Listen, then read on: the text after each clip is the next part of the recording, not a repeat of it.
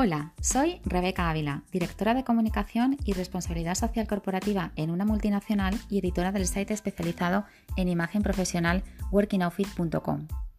Decía Coco Chanel que la elegancia es mucho más que ponerse un vestido nuevo, y tenía razón. En la imagen intervienen numerosas áreas como la educación y el protocolo, la identidad digital, la capacidad de comunicación o la huella que dejas en los demás al relacionarte Bienvenidos a mi podcast donde todas las semanas compartiré mi experiencia en el ámbito de la comunicación, la responsabilidad social corporativa y la marca personal para que puedas trabajar tu imagen de manera integral.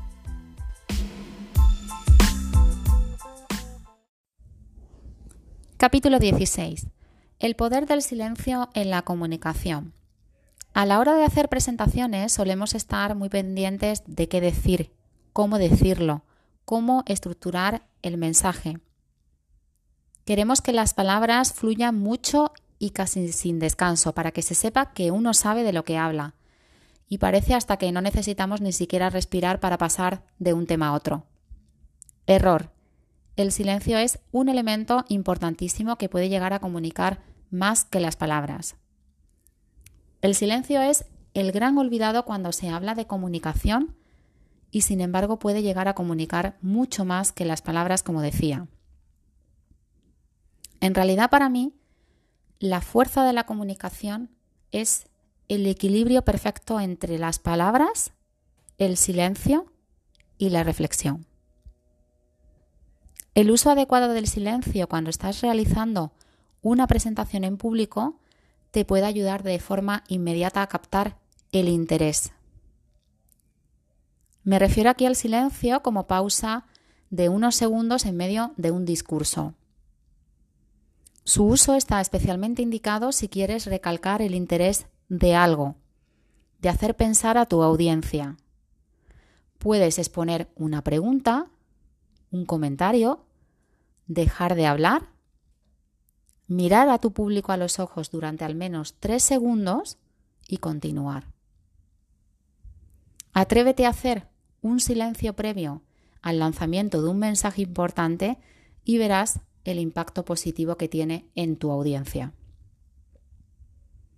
No solo lograrás captar la atención previa, sino que además dotarás a las palabras de una intensidad, simplemente por el hecho de haber realizado esa pausa previa y de haber creado cierto clima emocional. También podemos usar el silencio para evitar tener personas hablando durante nuestra presentación. Imagínate en una sala. Tú estás haciendo una presentación y de repente percibes que hay personas hablando al mismo tiempo en bajito entre ellas. Seguro que te ha ocurrido alguna vez. Pues bien, una de las formas más educadas que conozco de pedir atención y de evitar este tipo de situaciones es precisamente utilizando el silencio. Si pruebas a callarte unos segundos, las personas ocupadas en cuchichear volverán a ti porque se preguntarán por qué se paró la conversación y por qué se hizo el silencio. No solo hay que hacer el silencio, sino que además hay que enfatizarlo para darle aún más poder. ¿Y cómo? Pues dependerá mucho del contexto de tu discurso, pero puedes utilizar, por ejemplo, una sonrisa. Puedes hacer un gesto con las manos, en ese momento las personas que tienes enfrente sabrán que algo importante vas a decir.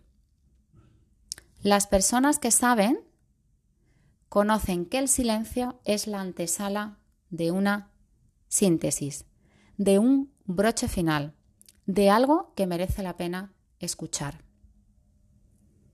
La persona que domina el arte de la comunicación en público sabe que el silencio en un discurso es poder. Decía Leonardo da Vinci que nada refuerza tanto la autoridad cuando se habla como el silencio. Cuando uno se mueve tranquilamente por la escena, con seguridad, sabe abusar del silencio. No le asusta, al contrario, disfruta con las pausas y con la mirada atenta de la gente. Se permite sin miedo el lujo de callar por unos segundos, cuando quiere, porque quiere y no tiene miedo de perder el hilo de su discurso. Ahora que ya conoces el poder que puede llegar a tener el silencio, te animo a ponerlo en práctica en tu próxima intervención en público.